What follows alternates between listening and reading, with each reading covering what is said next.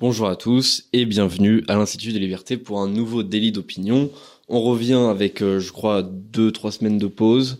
Euh, donc je suis toujours avec Charles Gave, on n'a pas changé l'invité quand même. Non, non, mais j'ai été faire un peu le fou aux États-Unis là-bas. Ça s'est bien passé, vous avez fait quoi Très bien, très bien, très bien. Mais je trouvais que l'inflation avait été, était beaucoup montée. J'étais pas retourné depuis trois Ouais. ans. Les prix ont vraiment décollé. Hein. D'accord. Euh, Qu'est-ce que vous faisiez aux États-Unis? Ben, là, j'étais allé euh, censé euh, passer du temps avec mes ma deuxième fille et ses trois enfants. hein. Voilà. D'accord. Et puis en fait, on est resté à New York. D'accord, très bien. Euh, pour euh, redémarrer en quelque sorte un peu ce- cette année, euh, on va y aller direct avec euh, le sujet du moment, qui est pas forcément le sujet qui spontanément me passionne le plus, euh, mais c'est la réforme des retraites. Donc euh, on a cette. Comment vous faites pas de soucis pour comment vous serez payé dans 40 ans? Non, pas tellement, parce que je pars du principe que je serai pas payé dans 40 ans, donc euh, comme ça je, paraît, je voilà. ne pourrais être qu'agréablement surpris. Voilà. Voilà, bon.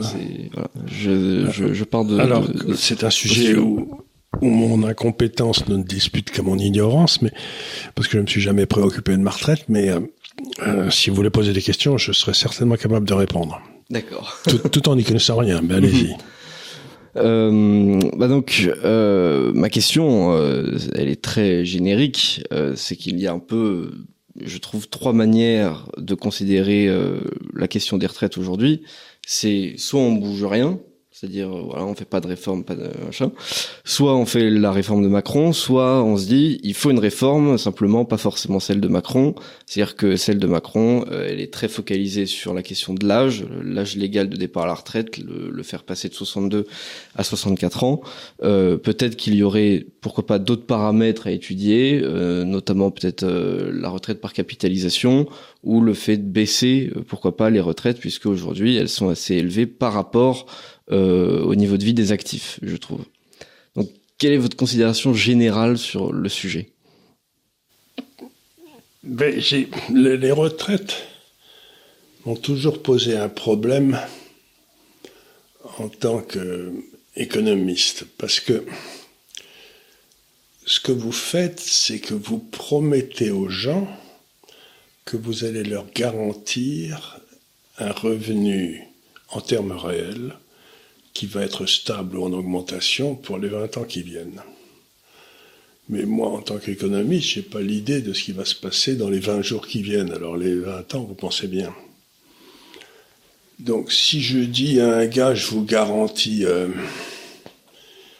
en économie, je, m'excuse, je reviens un peu en arrière, mais en économie, il y a une notion qui ne connaît pas, qui est toujours, qui amène toujours à la faillite, c'est si vous dites aux gens, je vous garantis du 4%, allez. Et puis à ce moment-là, les taux d'intérêt sur les obligations d'État sont à 6. Donc c'est pas très difficile, vous achetez une obligation d'État à 6, vous donnez du 4 au vent, puis vous mettez deux de côté pour vous. Quoi. Vous voyez, c'est- C'est c'est ce qu'on fait des tas de compagnies d'assurance pendant longtemps avec l'assurance vie en France. Mais au Japon, mais si les taux d'intérêt tombent à zéro et que vous avez garanti du 4, vous faites faillite. Mhm. Donc, tout le système des retraites français tel qu'il est bâti, on garantit du 4 ou du 2 alors qu'on est à zéro. Non? Bah, Surtout avec euh, le système par répartition, avec Le système euh, par de, de répartition, moins de, Donc, ça veut dire, grosso modo, que les gars dont vous garantissez le revenu le prennent sur le revenu des gars qui travaillent. Mhm. Oui, c'est un peu un système de Ponzi par génération. ouais. Et oui, très bien, moment-là, si celui-là, on lui garantit ça et que l'économie ne monte plus, celui-là, il va baisser. Mhm. Tout à fait. Et, et donc, c'est un système qui, encore une fois, favorise la rente et défavorise la prime de risque. Donc, qu'est-ce que va faire le gars qui, dans le fond, on lui pique 20 ou 30% de son fric pour payer, payer son père et son grand-père? Bah, Il va aller bosser en Angleterre. Mhm. Un endroit où il n'y aura pas ce vol organisé. Donc, il me semble que si on devait faire un système de retraite, il faudrait peut-être l'organiser autour de la notion de... Elle serait indexée sur le PIB du secteur privé. Parce que comme ça, on verrait si la quantité de richesse augmente, et à ce moment-là, on peut enfiler un peu au petit vieux. Mais si la quantité de richesse baisse, Si vous garantissez une recette fixe aux petits vieux, ça veut dire que vous en prenez encore plus à ceux qui bossent, donc ils ont, ils ont, de moins en moins de raisons de bosser. Donc j'ai toujours trouvé que cette histoire de retraite, c'était le genre de problème dont l'État aurait jamais dû s'occuper. quoi. Mhm.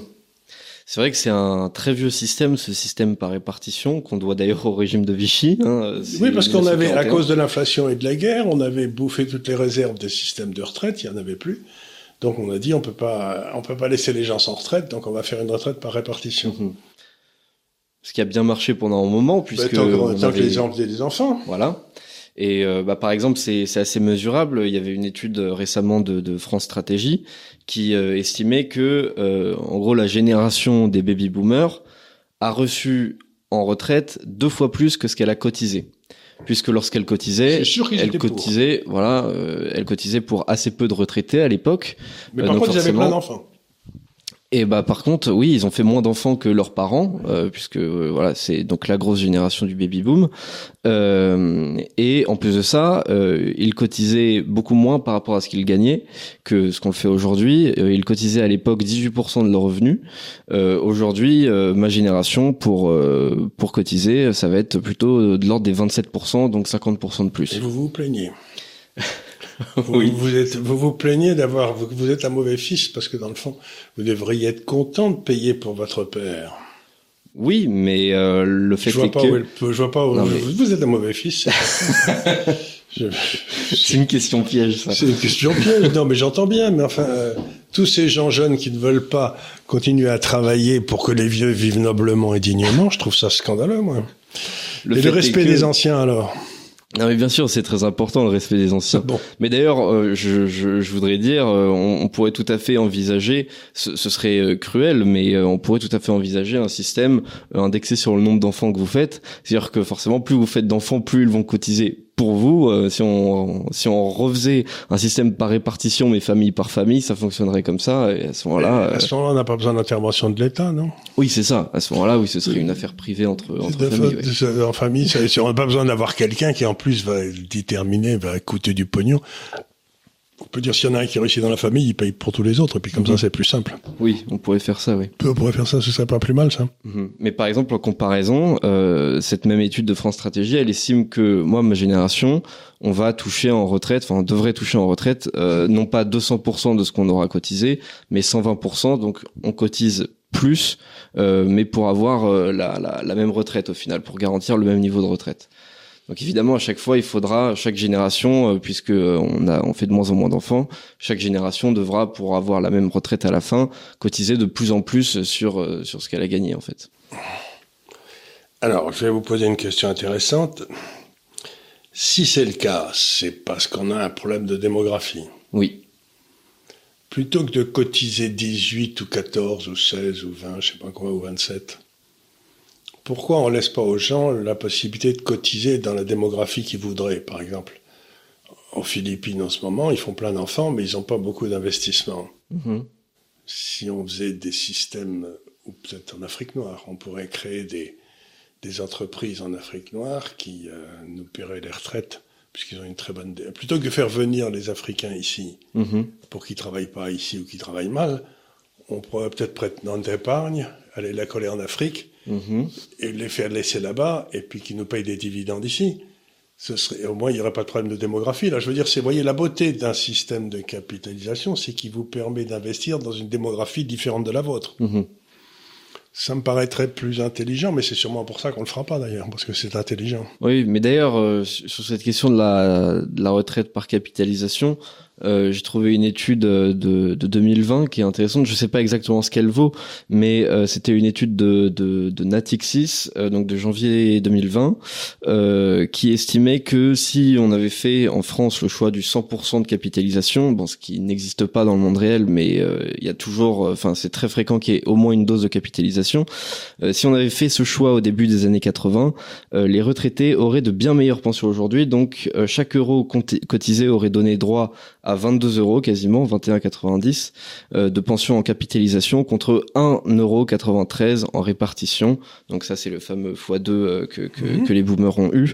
Euh, donc pour arriver à cette conclusion, euh, Natixis a étudié le rendement moyen d'un portefeuille égalitairement réparti entre des obligations, donc c'est-à-dire bons du Trésor euh, de France sur 10 ans, et des actions en France, donc indice boursier du CAC 40. Euh, donc sur la période 82-2019. Euh, donc, Mais il faut euh, dire que, allez, ils sont coquins parce que 82-2019, ça a été quasiment la plus grande hausse de tous les temps, quoi. Donc, euh, puisque les taux d'intérêt sont passés à 82, ils devaient être à 17, mhm. et on termine avec des taux d'intérêt à zéro. Donc, vous imaginez les gains sur les obligations, plus les gains sur les actions. Donc, euh, eu- eussent-ils fait ces calculs entre les euh, 68 et 82, les résultats auraient peut-être été un petit peu moins favorables. Oui, c'est sûr, c'est sûr. Donc, euh, non, moi, il me semble qu'un système de retraite. Alors, euh, en, en Suède, encore une fois, ils avaient un système de retraite par capitalisation et dans le fond, qui était géré par l'État. Il y avait le, euh, le, le gros fonds de pension dont le métier, euh, c'était un de mes clients à l'époque, était de d'acheter la dette du gouvernement suédois puis de la gérer après. Mais Mhm. c'était- c'était à peu près ça. Le... D'accord. Et puis les Suédois ont dit ça marche pas ça. Quand ils ont fait faillite en 92, en même temps que la réforme de l'enseignement, ils ont dit on va faire cinq ou six euh, AP-fonden, c'est-à-dire des fonds de pension, qui auront des caractéristiques un petit peu différentes. Chacun des Suédois pourra choisir dans quoi il met. Il a d'un ou deux pensions de fonds là. Ils auront des profils un peu différents, plutôt que dans celui-là où et dans le fond, la retraite des Suédois est devenue assez indexée sur le PIB du secteur privé. Quoi. Alors les gens gueulent parce que dans les mauvaises années ça baisse, mais quand ça monte, ils sont pas méchants, ils sont pas mécontents. Mhm. Et faire un système comme ça, c'est un système qui permet à ceux qui sont à la retraite de continuer à être solidaires avec ceux qui travaillent. Quoi. Oui. Tandis que sinon, vous avez un système qui, qui, qui fait le grand écart tout le temps et ça marche pas. Donc, moi, tous ces systèmes, je veux dire que pour un économiste, c'est impossible de garantir une rentabilité sur les 20 ans qui viennent. Mhm, Quand quelqu'un me dit, j'aimerais bien que vous gériez mon fric, je leur dis, il n'y en a pas question. Mais euh, autrefois, je le faisais et ils me disaient combien vous allez me donner? Je leur disais, j'en ai pas la moindre idée. Si je vous dis, je vais vous garantir du, quelque chose, je suis soit un escroc, soit un idiot. Ouais. Donc, ce qu'on a fait avec le système des retraites, c'est qu'on a bâti un système d'escroquerie. On a fait croire aux gens qu'ils allaient toucher ça, qu'ils seraient garantis, etc. Or, c'est impossible de garantir. Donc, l'État fait une promesse qu'il ne peut pas tenir. Et c'est ce qui nous amène au problème dans lequel on est, euh, c'est qu'il a fait des promesses euh, que vous, aurez une hausse de votre niveau de vie qui montera ou qui restera le même. Et ça n'est pas possible parce que c'est, si vous avez fait cette promesse, je sais pas, en France en 1927, eh ben, euh, en 1947, euh, vous, vous- vous étiez complètement ruiné, vous aviez rien, quoi. C'était foutu. Vous avez, vous- donc je vois pas. C'est un défaut de d'éducation des Français, on ne peut pas promettre un maintien du niveau de vie. Mhm. On ne peut pas, ça n'est pas possible parce que ça dépend de ce qui va. Si la Russie arrive à Brest avec ses tanks, eh ben, on aura du mal à tenir nos, nos promesses. Donc, je veux dire, c'est, c'est d'une lâcheté de la. Je comprends que le public ne comprenne pas, qu'on peut pas, on peut leur expliquer, mais je comprends pas que les hommes politiques continuent à tenir des discours dont ils savent qu'ils ne pourront pas les tenir. Mhm. Euh, bah, surtout, je trouve que c'est d'autant plus flagrant venant de l'extrême gauche. Par exemple, je voyais un, une infographie euh, partagée par Jean-Luc Mélenchon il y a pas longtemps, qui était euh, assez juste. C'est-à-dire que euh, on arrivait encore au- aujourd'hui à tenir le, le système des retraites par répartition, parce que aussi un travailleur aujourd'hui a davantage de productivité qu'un travailleur dans les années 70 ou C'est 80. évident. Voilà, c'est normal. Euh, mais c'est normal aussi grâce justement au progrès technique, au capitalisme, à tout ça. Euh, le problème, c'est que justement cette idéologie, elle est aujourd'hui décroissantiste. Elle considère qu'on doit Ah, bien arrêter de de- d'avoir du progrès technique, de travailler euh, autant, euh, voilà. Donc forcément, ça ne peut pas tenir au futur ce genre de raisonnement. Justement, euh, le cette infographie qui était très juste partagée par Jean-Luc Mélenchon, elle était juste en raison de, de, de justement de progrès et d'idéologies qui sont parfaitement opposés à la sienne. Et si on appliquait la sienne, on ne pourrait plus euh, derrière, dans 30 ans, remettre la même infographie. Regardez, on en avait parlé ici, je crois, de ce plan énergétique fait par la Commission qui disait que la, la, la dépense énergétique en Europe devait baisser de fossile devait baisser de 35% dans les 20 euh, ou 25 ans. Je crois qu'on en avait parlé il y a quelques, mhm. quelques mois. Ben, si vous voulez, si vous faites baisser la dépense énergétique de 35%, euh, ça veut dire que le PIB baissera de 30%, allez.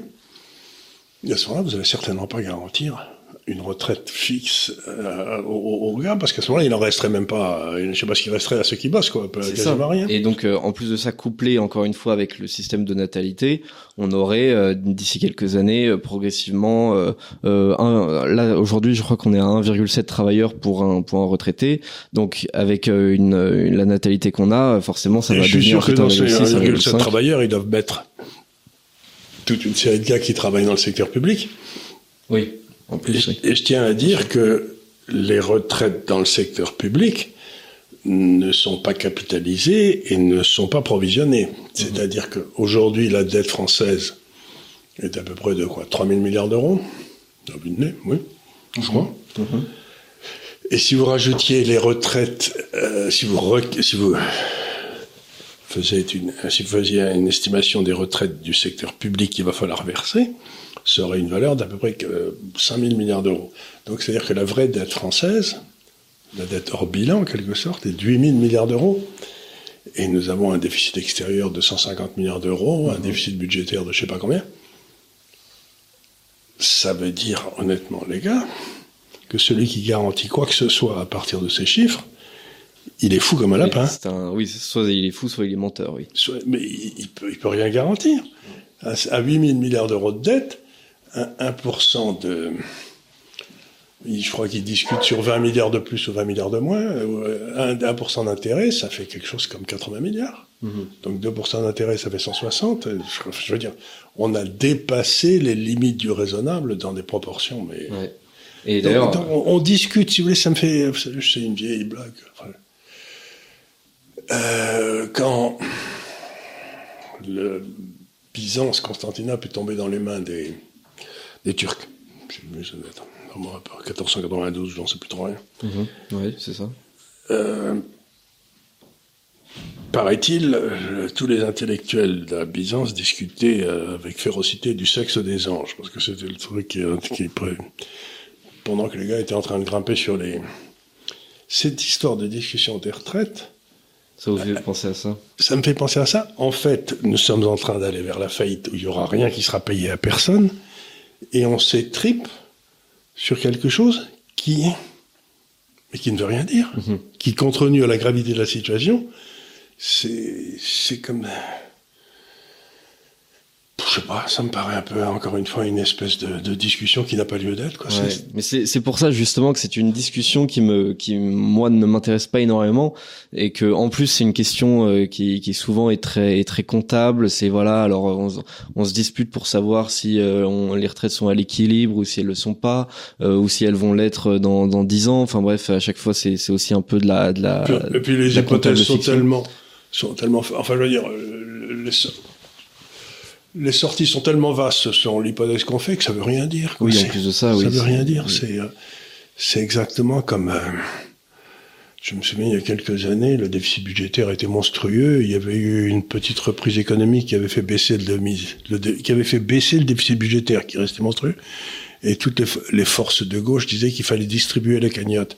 Mais il n'y avait pas de cagnotte, les gars. on avait le trou était un peu moins profond, mais c'est tout, quoi. Oui.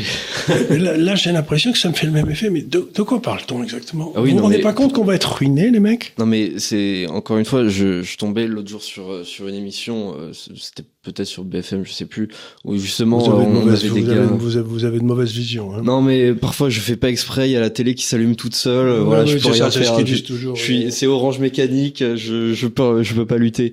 Et bref, donc on avait euh, on avait une jeune une jeune femme d'extrême gauche qui nous expliquait que si jamais euh, la retraite n'était pas forcément le système des retraites n'était pas forcément à l'équilibre, c'est simple, tout ce qu'il suffisait de faire c'était augmenter les revenus et notamment du secteur euh, public. Comme ça, on pourrait augmenter aussi les cotisations donc des salariés du secteur public et donc augmenter les retraites. J'ai envie de dire oui, mais en fait juste on déplace le problème puisque avec quel argent on va payer les retraites dans un premier temps, c'est la question qu'on se pose. Mais ensuite, si tu augmentes les, les, les, les revenus de, de- des salariés du secteur public, on se demande oui, mais avec quel argent aussi Et d'où, va-t-il venir? C'est-à-dire que Voilà. la première des choses, c'est qu'ils devraient tous se souvenir qu'un repas gratuit, ça n'existe pas. Quoi. Ils Oui, pensent tous qu'un repas gratuit, ça existe. Encore là, elle était probablement plus douée, cette faisait. Celle-là, elle n'était pas complètement idiote parce qu'il y en a tout un tas qui auraient dit mais on n'a qu'à demander à la, à la BCE de, de créer de l'argent, quoi, c'est tout. Oui. Euh, où il y en a aussi qui proposent tout simplement de, de saisir euh, les biens des, de tous les milliardaires de France pour euh, pour régler la question. Euh, Donc euh, Oui, ça a été essayé. euh, bah, ça a été essayé en- dans tous les endroits qu'aime bien Monsieur Mélenchon. Justement, ça a été essayé au Venezuela, ça a été essayé à Cuba, ça a été essayé à partout. C'est, Mhm. Euh, Puis en plus c'est un pistolet à un coup puisqu'en plus on parle non pas de, de, de flux mais de stock. Donc c'est euh, par exemple tout, je sais pas si, si Bernard Arnault a accumulé des, des actions ou euh, des, des, des, des logements euh, de, depuis 40 ans, bah faudra euh, hop tout lui prendre et puis ça marche une fois et peut-être que une fois euh, dans, dans, dans le siècle on aura un budget à l'équilibre et ensuite l'année d'après ce sera euh, oui, de mais il le faudra encore le vendre. Mais ne vous inquiétez pas, ça sera volé, donc ça sera. Le- ce qu'il y a d'extraordinaire, c'est que ces gens n'ont pas compris que la, la nationalisation, c'est pas parce que le vol était consacré par un acte du Parlement que ça cessait d'être un vol. Ouais. C'est-à-dire qu'ils pensent que la propriété, c'est quelque chose que, qui n'est pas un droit de la, de la personne humaine, mais qui Mhm. est dans le fond un truc, euh, un luxe que la bourgeoisie s'est octroyé. Oui, c'est oui, c'est ça. Ils ne voient pas ça comme un droit naturel. On, on rebondit d'ailleurs un petit peu sur la discussion qu'on avait vu, qu'on avait eu l'autre jour avec euh, Philippe Fabry sur cette question état de droit euh, et droit de l'État avec euh, cette question des, droits pensent que, naturels. ils pensent que la, la- la propriété, c'est, c'est le vol, comme disait Proudhon quand il était jeune. Et euh, une autre question, euh, du coup un petit peu moins comptable sur cette question des, des retraites, parce que je crois que les chiffres sont Mais tellement quelqu'un qui fait une approche comptable de la retraite, c'est par définition un plaisantin. Oui, non mais voilà, c'est pour ça que ça euh, m'intéresse pas. en ça, ça veut rien dire. Les chiffres auxquels il arrive, euh, ça n'a strictement aucun intérêt. Oui, voilà, c'est pour ça que c'est pas, c'est pas, euh, la, la- c'est pas le pan du débat qui m'intéresse réellement. Euh, mais je trouve que c'est, en revanche, euh, ça soulève une question de démocratie parce que cette génération aujourd'hui qui euh, donc massivement vote Macron et donc euh, est favorable à cette réforme de, de donc de l'avance de, de, de l'âge à la retraite. Euh, c'est aussi la génération qui a élu François Mitterrand, euh, qui était active pendant ces années-là, et qui en 1983 a fait passer la retraite de l'âge de 65 ans à l'âge de 60 ans, euh, ce qui justement euh, rend nécessaire peut-être derrière d'autres d'autres réformes. Et je trouve ça, je trouve que c'est une question aussi de démocratie. C'est peut-être aussi pour ça que certaines personnes sortent dans la rue aujourd'hui, c'est parce que on sent que euh, la démocratie nous échappe d'un point de vue aussi euh, sociologique euh, et que en fait ceux qui ont décidé de, faire la belle vie dans les années 80-90 sont aujourd'hui ceux qui décident de, de, de, de rendre la vie un petit peu plus dure pour les générations d'après. Qu'ils n'ont pas fait, Oui, puisqu'ils n'ont pas eu d'enfants en plus. oui, en plus, oui. En plus, ils n'ont pas eu d'enfants. Ça me paraît. être- Vous parlez de Cohn-Bendit ici, par exemple. Oui, par exemple, oui. Voilà, c'est ça, c'est ça, c'est ça. Euh, bah, je sais pas s'il a eu d'enfants celui-là ou pas d'ailleurs, mais euh, la seule, forme de retraite euh, qui est euh, humaine, à mon avis, c'est l'héritage. Vous vous défoncez, et c'est Balzac, je crois, qui disait qu'il y a deux passions très fortes dans la vie. C'est une femme quand elle a 20 ans pour avoir des enfants, et c'est un homme quand il en a 60 pour laisser quelque chose à ses enfants. C'est les deux trucs, c'est une repulsion très forte. Et je crois que, dans le fond, si on voulait, j'aimerais bien un système un peu comme celui qui existe un peu en Angleterre, vous avez une espèce de retraite minimum, un peu comme une espèce de SMIC qui est versé à tout le monde, qui est versé sur la solidarité, allez, une Mhm. espèce de. Et puis le reste, vous vous le faites. Vous le faites. Moi, par exemple, j'ai une retraite en Grande-Bretagne, je touche ma retraite, euh, puisque j'ai travaillé une vingtaine d'années en Grande-Bretagne, une espèce de retraite euh, minimum, là. Ouais. Et puis, euh, ben, j'ai un compte qui est dans une banque à- parfaitement officielle, encore une fois, à, Londres, et dans lequel j'ai des actions d'info que Gafcal gère. Et puis voilà, quoi, c'est, ça, c'est, c'est ma retraite si jamais j'en ai besoin. Mhm. Donc, encore une fois, on trouve la même contradiction, c'est-à-dire où vous vivez dans une société où c'est la main invisible qui fait le boulot, ou c'est le coup de pied dans le derrière de Joseph Staline qui fait le boulot. Et c'est extraordinaire de voir comme notre système est à la fois contraignant, incompréhensible, inefficace, injuste. Et je suis quand même surpris parce que quand même quand on regarde la qualité de l'État dans la gestion des hôpitaux, dans la gestion des tribunaux, dans la gestion de l'ordre public, on se dit quand même, il devrait y arriver. Mais qu'est-ce qui permet de penser aux Français que laisser la retraite à l'État, ça va marcher? Vous pouvez m'expliquer? Est-ce qu'ils connaissent une chose qu'ils ont confiée à l'État depuis bientôt 50 ans?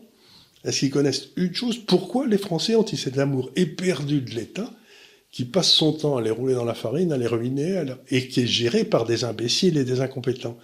Donc la réponse à votre question, elle est assez simple, c'est tant que les Français continueront à croire que l'État c'est la solution, eh ben ils iront de plus en plus faire l'Union soviétique et l'Argentine. So- leur niveau de vie ne va cesser de baisser. Et ça n'est pas possible autrement. La seule façon, c'est que, ce que je me tue à faire ici d'ailleurs, dans la mesure du possible, c'est d'expliquer aux gens comment ils peuvent se bâtir une retraite tout seuls sans l'air de l'État. Mhm. Mais attendre de l'État qu'il vous, qu'il vous rende prospère, c'est bête à manger du foin. Mhm. Mais bien sûr, mais c'est ce qui risque d'arriver de, plus en plus, puisque on a quand même euh, le système de retraite euh, repose sur une sorte de système de confiance. C'est-à-dire, on doit euh, se dire, euh, voilà, démographique qu'on n'a pas assuré. oui, voilà, parce que nous, on, on- forcément, et on a, euh, en plus de ça, c'est la différence aussi avec le système de capitalisation, c'est que capitalisation, on se dit bon, je cotise pour moi.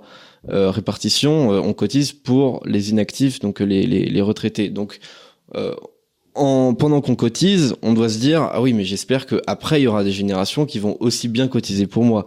Donc ça, évidemment, c'est c'est absolument pas certain et c'est de moins en moins certain. Euh, donc euh, c'est c'est de plus en plus euh, probable que des gens euh, veuillent faire leur système de retraite à l'étranger en tout cas. Et puis en plus, vous avez des, le problème perpétuel dans tous ces transferts sociaux, dont j'ai parlé souvent ici, c'est le problème des passagers clandestins. Il y a des gars, je vous donne une des sœurs de, de ma femme, a été professeur d'espagnol après avoir élevé ses filles pendant 22 ans, 23 ans. Donc, euh, dans des lycées. Elle touche une retraite de 750 euros par mois. Mhm. Vous n'allez pas loin. hein. 750 euros par mois, vous n'allez pas loin. N'importe quelle grand-mère qui arrive pour le regroupement familial d'Afrique du Nord ou d'Afrique noire, Mhm. avec ses petits-enfants ici, touche 900 euros par mois. Et donc quelqu'un qui a travaillé 22 ans, il touche 750, et quelqu'un qui n'a pas travaillé touche 900, Mhm. parce qu'il y a une série de gars à Paris qui ont décidé que c'était une question de solidarité. Oui. Donc, aussi bien... On n'a pas posé la question aux Français par référendum là-dessus. hein. Oui, non, ça c'est sûr. Oui. Donc, euh, s'ils n'étaient pas là, peut-être ma belle-sœur pourrait toucher 1500 euros par mois, j'en sais rien. Peut-être, oui. euh, C'est je- parce que donc une partie importante des contraintes qu'on met sur les Français viennent des dons gratuits qu'on a fait à une série de gens. euh, dont on n'a pas demandé leur avis aux Français. Quoi. C'est- Mais c'est d'ailleurs aussi, c'est. Donc le problème du passager clandestin, il faut le régler dans ces systèmes. Ouais, c'est c'est ce dont parle partiellement aussi euh, Charles Prats dans ses Mmh. dans ses études, c'est toutes les toutes les retraites qu'on qu'on file en Afrique du Nord. Des On gars a- qui ont 140 ans, oui. On a effectivement des, des, des millions de retraités qui vivent euh, donc en Algérie, au Maroc, euh, voilà. Et euh, d'ailleurs, je, je- j'ai cru voir passer, euh, mais je, je ne sais pas à quel degré de sérieux c'est envisagé, euh, que dans la réforme envisagée par le gouvernement, peut-être ils essaieraient de, de limiter drastiquement, voire de, de, de rendre impossible le fait de toucher euh, la retraite française euh, à l'étranger. Je, je ne sais pas comment c'est. Euh, normalement, moi, par exemple, puisque je suis une retraite anglaise et que je vis en France, Mhm. euh, tous les ans, je dois faire vérifier par euh, le commissariat ou ma banque que je, je suis pas mort. Quoi. D'accord, ouais. Si, si, euh, si ça départ et si ça n'arrive pas, si on, ben, hop. Alors, non mais c'est encore En une fois, c'est faire- c'est encore une fois la même chose, c'est que les hommes politiques, ça leur coûte rien de distribuer des choses gratuites. Oui, entre guillemets, oui. Vous savez ce que disait Hollande, ça coûte rien puisque c'est l'État qui paye. Mais ce qu'ils ne voient pas, c'est que euh, ben, ces choses gratuites, on les, il y a une somme maximum qu'on peut distribuer en France. Hein. Il vaudrait mieux la distribuer à ceux qui travaillent en France. Mais on la distribue à des tas de gens, et du coup, il y en a moins pour ceux qui travaillent en France. Et donc, ben, l'idée de travailler en France, encore une fois, je répète ce que je dis souvent ici, c'est que, partout où je me balade, aux États-Unis, il y a des Français partout. euh, à Hong Kong, il y a plus de Français que d'Anglais. À Miami, il y a que des Français. euh, oh, vous allez en Cambodge, au Vietnam, etc., il y a que des Français. Donc, aujourd'hui, tous les gens travailleurs de France se barrent. Mhm. C'est vrai que bon, il y a, il y a aussi euh, une grosse partie de la population. Effectivement, on a l'impression juste qu'elle ne veut pas travailler. Et euh, moi, Mais c'est si vrai elle n'est pas que- payée Si elle n'est pas payée, moi, euh, Non, mais c'est vrai, Si, c'est vrai. si- si- si je suis payé, vous savez ce que disait euh, Brejnev à, à Nixon quand ils s'étaient rencontrés euh, Brejnev avait dit, vous savez, nous, on fait semblant de les payer, et ils font semblant de travailler. Quoi. Mais comme Mhm. on fait semblant de payer les Français, ils ont arrêté de travailler. Oui, c'est sûr. Oui. Mais pourquoi je vais me décarcasser? Ça fait aucune différence.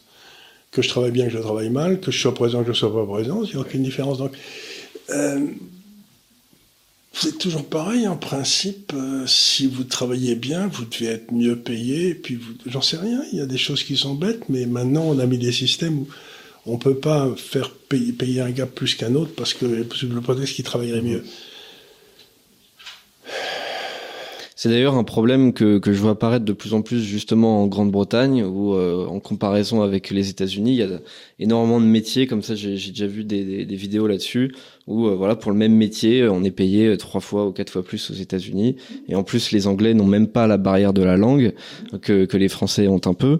Euh, donc euh, Mais en. Grande-Bretagne, on aura un petit peu le, le, le même problème, j'imagine. Ben voilà. Eh ben, mais la grande différence entre ma génération et la vôtre, c'est quand moi, quand j'avais votre âge, euh, j'étais un des rares qui parlait l'anglais. Ouais, Parce qu'ils étaient tous. euh, oui, c'est- ils avaient tous fait de l'allemand. c'est plus que- rare dans votre génération effectivement. Tandis que maintenant, tous les gamins intelligents, enfin, qui ont fait des études, etc., ils sont tous plus ou moins bilingues, quoi. Oui. Donc ils peuvent se barrer avec une euh, rapidité. euh, euh, donc on va rester avec tous les gars qui parlent pas l'anglais. Bon, ben, ça va être difficile de vendre au commerce international. hein. Ouais. Non, c'est clair.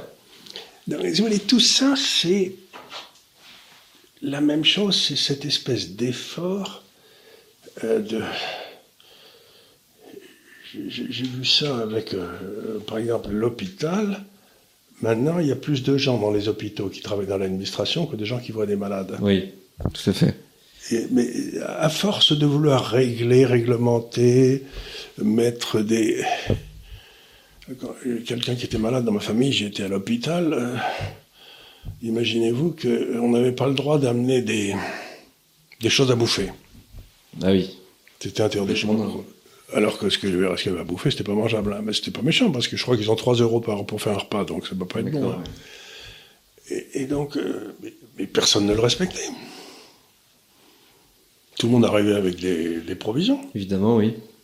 Et donc, mais à quoi ça sert de faire des lois dont on sait, ou des règlements dont on sait qu'ils ne seront pas Et de payer des gens pour les faire respecter. Et de mettre des tampons. Ça ne sera pas respecté en plus. Oui, c'est vrai, dans l'hôpital public français, on a, je crois, quelque chose de l'ordre de 66% du personnel qui n'a jamais vu un patient. Mmh. Et le but, on va y arriver à la fin, c'est de, on aura des hôpitaux qui seront pleins de gens qui ne verront jamais de patients, on n'acceptera plus les malades parce qu'ils seront fermés et on n'aura pas assez de médecins comme dans les services de sécurité d'urgence en ce moment. Et donc on n'aura plus de malades, plus de médecins et que de l'administration. Mhm. Et ce sera euh, enfin le, le, bonheur de Monsieur Juppé. Quel crétin. C'est lui qui avait fait, qui a, qui a nationalisé en sécu a permis tout ça. Mhm. C'est encore une fois ce qu'on voit, si vous voulez, c'est que les erreurs faites il y a 20 ou 30 ans, comme le numerus clausus pour les médecins qu'avait mis Juppé, ça se paye 30 ans après. Et, maintenant, il va être président du Conseil constitutionnel. Un de ces jours, dès qu'il va mieux se remplir sa retraite. Mais ça vous fait hurler de rage. Oui. Oui, c'est vrai. C'est vrai qu'on manque euh, depuis euh, au moins 30-40 ans en France de, de, politiciens visionnaires et honnêtes euh, il y a le visionnaire honnête, c'est pas difficile. Il faut dire, écoutez, euh, moi je ne sais pas, donc on va laisser les gens se dépatouiller sur le terrain. Je suis persuadé que un hôpital peut être géré à l'échelon du département ou de la commune. Ou, j'ai pas l'impression que les hôpitaux suisses soient mal gérés. Mhm. Ou peut-être ce qu'avait fait ce brave Raoult, il avait fait une fondation pour gérer son, hôpital à Marseille. Mhm on n'a pas besoin d'avoir un type à Paris qui t'empoigne un papier pour prendre une décision à Marseille, quoi. Et en plus, ce qui est quand même complètement dingue, c'est que non seulement on n'arrive pas à gérer nos, donc notre service public, mais en plus, euh, on est le pays d'Europe qui met le plus d'argent euh, dedans. C'est fou, parce qu'on met de l'argent dans des fonctionnaires. Oui, mais voilà. ce que j'aimerais, c'est qu'on calcule l'argent qui va direct. Vous savez, c'est comme l'espérance de vie. On dit l'espérance de vie des Français, c'est 78 ans, je sais pas combien. Mais l'espérance des l'espérance de vie des Français en bonne santé, c'est 66 ans. Donc, c'est pas du tout la même chose d'avoir de 66 à 78 d'être grabataire, etc., et de mourir à 78, que mmh. d'être en bonne santé jusqu'à 78. Oui, tout à fait. Donc vous avez l'espérance de vie et l'espérance de vie après la retraite qui est de bonne qualité. Ben là, si vous voulez, on vous dit on dépense plus d'argent dans l'enseignement, on dépense plus d'argent dans la santé, mais c'est pas vrai. On dépense plus d'argent dans des fonctionnaires improductifs et c'est pas de l'argent qui va à la santé. Donc, ce qu'il faut, c'est couper ça, ce bois mort, et permettre aux gens qui prennent les décisions d'arriver, de, d'utiliser cet argent aux malades, aux enseignants. Euh. donc, euh, ça prouve encore une fois que si vous créez de l'argent pour le donner à des gens euh, qui vont ensuite mettre des coups de tampon, c'est pas ça qui va résoudre ni l'école, ni le, ni la santé. Oui, c'est clair. Euh, en tout cas, voilà pour ce, pour ce système de, enfin pour ce, cette question des, des retraites. Euh, j'ai noté aussi, euh, nous en avions parlé lors de la dernière émission, j'ai pas oublié. Euh, vous aviez parlé d'un référendum en Crimée, euh, dont avait parlé. Oui, c'est tout à fait exact, et ça s'est en effet passé comme je l'avais dit. Et euh, effectivement, oui, je, je, me suis, euh, je me suis renseigné. Donc, en fait, en, en 1991, il y a eu euh, très exactement deux, deux référendums. Le premier, c'était un référendum spécifique à la Crimée, spécifique au statut de la Crimée. Donc, on sait que en 1954, Khrouchtchev avait rattaché la Crimée à l'Ukraine, ce qui n'avait pas une très grande importance puisque de toute façon, tout était à l'intérieur de l'Union soviétique. Donc, rattaché, détaché, ça n'avait pas une, une grande importance. Mais la question se pose davantage en 1991, justement lors du, détachement de toutes les républiques socialistes soviétiques.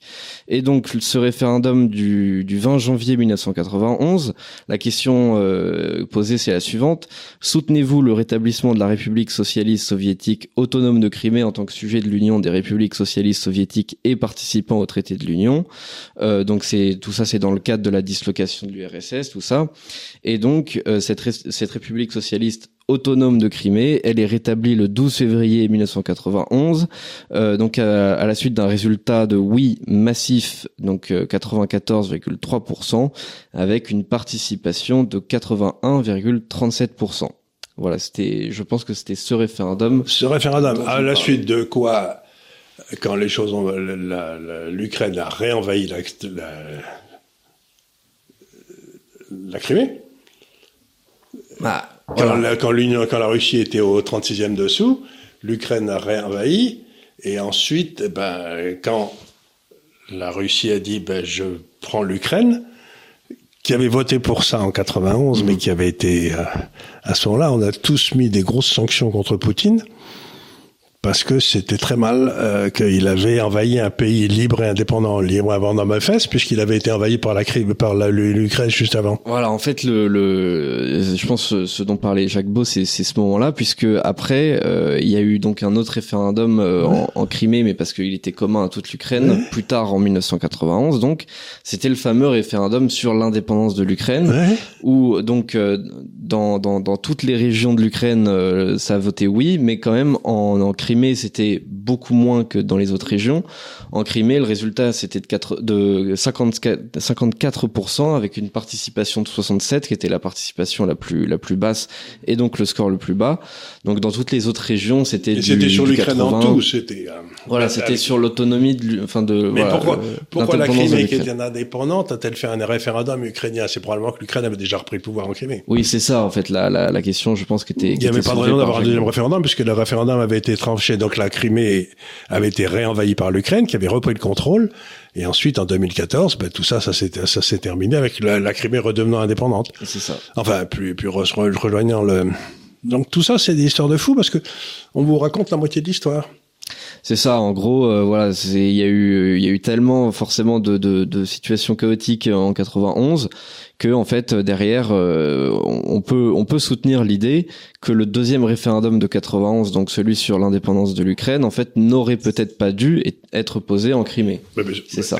En fait, je le dirais différemment c'est que probablement le référendum a eu lieu en Crimée parce qu'elle avait été réenvahie par l'Ukraine. Oui, c'est ça, en fait. Euh, Militairement. Et donc euh, c'est là que c'est aussi euh, parfois euh, j'ai mis un petit peu de temps quand même à, à comprendre la question parce que c'est vrai que l'autonomie n'est pas tout à fait la même chose que l'indépendance et donc, euh, je me pose la question de comment doit être exactement interprété ce référendum, donc celui de janvier 91, celui sur le statut autonome de la République socialiste soviétique de, de, de Crimée. Euh, c'est est-ce que est-ce qu'on doit la prendre comme euh, Mais ensuite, je crois que la République autonome, là, elle avait demandé son attachement à la Russie.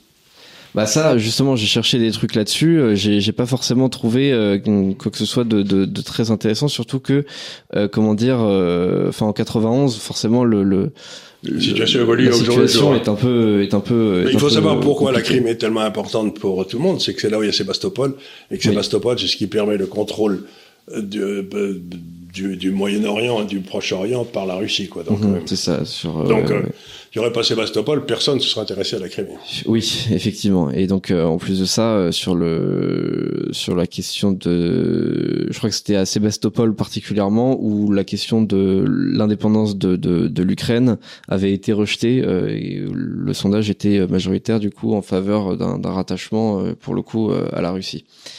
Donc voilà pour, pour, le statut L'article 1 ou l'article 2 du de la Charte des Nations Unies, c'est le droit des peuples à disposer d'eux-mêmes. Donc, mhm.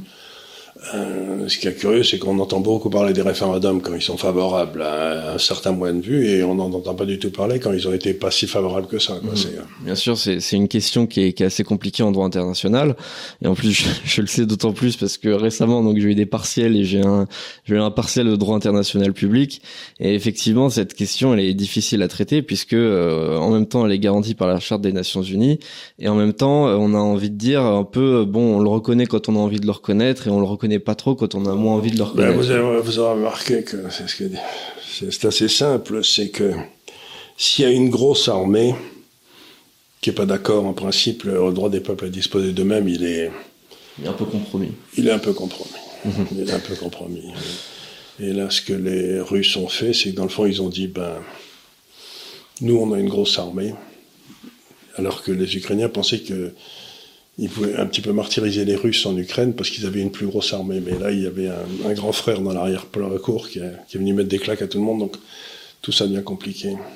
Tout ce que j'espère, c'est qu'il n'y a pas quelqu'un qui va décider qu'il est encore plus gros que les Russes et qui va les mettre des claques aux Russes. Parce qu'à ce moment-là, on va partir en dig-dig là. Oui, bah, d'ailleurs, euh, c'est peut-être, euh, on verra encore comment évoluent les choses. Euh, là, on devrait avoir, en tout cas de ce que j'ai vu, on devrait avoir dans les prochaines semaines, prochains mois, dans, je veux dire à court terme, les, les, premiers gros contingents, donc des, des, Russes qui ont été appelés avec cette mobilisation. Ah, ça, l'armée russe opérationnelle, elle est au-dessus de 500 000.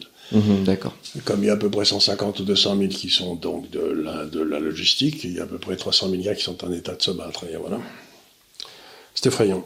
Tout, ça, tout ça, c'est un voilà, pour, de la bêtise. Pour ce, pour ce référendum de 91, du coup, j'ai pas oublié d'en parler. Vous avez bien fait. Voilà, c'était moins une. Euh, dernier petit sujet un peu plus léger. Euh, j'ai trouvé ça intéressant et en plus de ça, j'ai pas trouvé euh, l'information partout, euh, mais euh, j'ai vu passer quand même. C'est que Donald Trump sera verra ses comptes rétablis sur Instagram et Facebook. Donc c'est le groupe Meta, Mark Zuckerberg, tout ça. Euh, je me dis, c'est intéressant parce que je, me, je pense que si Elon Musk ne l'avait pas fait sur Twitter, ce ne serait pas nécessairement arrivé. Ah, mais non seulement ça, mais ce qu'on a vu sur Twitter qui a été très intéressant, c'est l'espèce d'interaction entre le service policier et ces grands groupes. Vous savez qu'aux États-Unis, vous ne pouvez pas euh, censurer quelqu'un. Pas par la loi. Euh, enfin, l'État ne, ne, peut pas empêcher quelqu'un de dire quelque chose. Euh, vous pouvez le poursuivre après, mais vous pouvez pas l'empêcher de dire quelque chose. Et alors donc, ce que faisaient ces gars-là, qui sont tous pas trop idiots, c'est qu'ils allaient voir Twitter et qui disaient dites-moi, Monsieur Trump, il me pompe l'air un peu là, il fait du bruit, il me gêne. Vous pourriez pas lui fermer son compte là? Et c'est ce qu'ils ont fait. Et il y avait au point qu'il y avait un bureau du FBI qui était en temps réel dans Twitter pour trier les demandes que faisaient les hommes politiques, faites taire celui-ci, faites taire celui-là. Ce qui est extraordinairement anticonstitutionnel, puisque c'est l'amendement numéro un de la Constitution américaine. Et donc tous ces hommes politiques qui étaient sénateurs, qui étaient représentants, qui étaient euh, ministres de la Justice, se servaient de Twitter pour tourner la Constitution, mmh tout en ayant prêté serment de la faire respecter. Mmh donc, euh, comme c'est devenu très visible avec Twitter, les autres ont peut-être dit au FBI, dit, faudrait peut-être fermer votre bureau là, euh, et puis on va faire brûler quelques documents, ce qui va être difficile aux États-Unis parce qu'il faut. Euh, donc, mais ce que j'ai trouvé de plus rigolo dans tout ça, c'est que la Commission européenne a fait savoir à Twitter qu'il trouvait que euh, cet extrémisme de la de la liberté d'expression. De la liberté d'expression, il fallait quand même euh, y mettre une petite sourdine et que mhm. euh, eux, ils se réservaient le droit de vérifier qu'ils n'avaient pas cette contrainte constitutionnelle. Donc on est sauvé parce que Madame van der Leyen, je sais plus comment elle s'appelle, va préserver les droits de la nomenclatura, des crapules, puis comme ça on, on, on pourra, on saura pas ce qu'ils font vraiment. Quoi. Donc on est tranquille, la Commission européenne veille sur les siens. Mhm. J'espère que ça vous rassure. Oui, bien sûr, je suis rassuré. Non, j'avais très peur de la, ah, retour de la liberté d'expression. Je me suis dit, oulala, ça Vous aviez très peur qu'on apprenne ce que Madame ah, van der Leyen ou son mari ont fait des milliards qu'ils ont dû recevoir. Ah oui, non, je me suis dit, oh là, laisser des citoyens parler. Laisser des citoyens avoir des opinions, c'est extraordinaire. Non, c'est un peu risqué. Euh, je préfère faire des lois au niveau européen pour euh, limiter tout ça. Comme ça, on sera, oui, on sera beaucoup plus tranquille. Ouais. Ah, oui, non, c'est sûr, je suis très rassuré. Je serai rassuré. Mais euh, c'est vrai que oui, en fait, euh, Twitter tout simplement est, limité. Euh, c'est l'objectif d'Elon Musk, c'est-à-dire c'est il, il, peut pas en tant que, que plateforme aller au-delà des lois dans, dans lesquelles le, le, réseau est opérationnel. le truc, c'est que justement, avant, c'était moins le cas, c'est-à-dire que la, la, la, censure sur la plateforme aller encore plus loin que les lois. Donc, on se disait, pour limiter ces mais plateformes. Mais il peut pas y avoir de loi aux États-Unis. C'est-à-dire que. Oui, pas aux États-Unis. Ce qu'on disait, c'est, ils sont du secteur privé, ils font ce qu'ils veulent. Oui. Mais en fait, ils faisaient pas ce qu'on voulait. Il y avait des hommes politiques qui allaient en douce et qui disaient, ça nous arrangerait si vous faisiez ça. Donc, les, donc il y avait une tentative euh, tout à fait évidente de faire taire un certain nombre de gens. Et ce qu'il y a aussi d'extraordinaire avec euh, Elon Musk, c'est que il a viré à peu près 80% du personnel et que personne n'a vu la différence. Oui, absolument. Ça c'est. Alors du coup, ça donne des idées à Microsoft, à tous qui se mettent à virer des gens. Oui, euh. tout à fait. Microsoft s'y met aussi, Meta euh, s'y était mis aussi, euh, et on commence. Euh, on en a déjà un peu parlé, mais vous qui traînez un peu sur TikTok, vous voyez probablement ces ces vidéos de de, de jeunes femmes qui montrent voilà tout, tout ce qu'elles bouffent toute la journée, euh, leur réunion où elles, elles agitent des stylos. Enfin, c'est assez curieux. Mais ça prouve que c'est ça, donc on va vers. Non, mais ce que j'ai trouvé intéressant quand même dans notre truc TikTok, c'est la mise en lumière crue de l'hypocrisie des gens qui prétendaient que eux, ils n'avaient rien à voir avec les mesures qui étaient prises euh, contre Trump, etc., alors qu'ils les demandaient. Mm-hmm.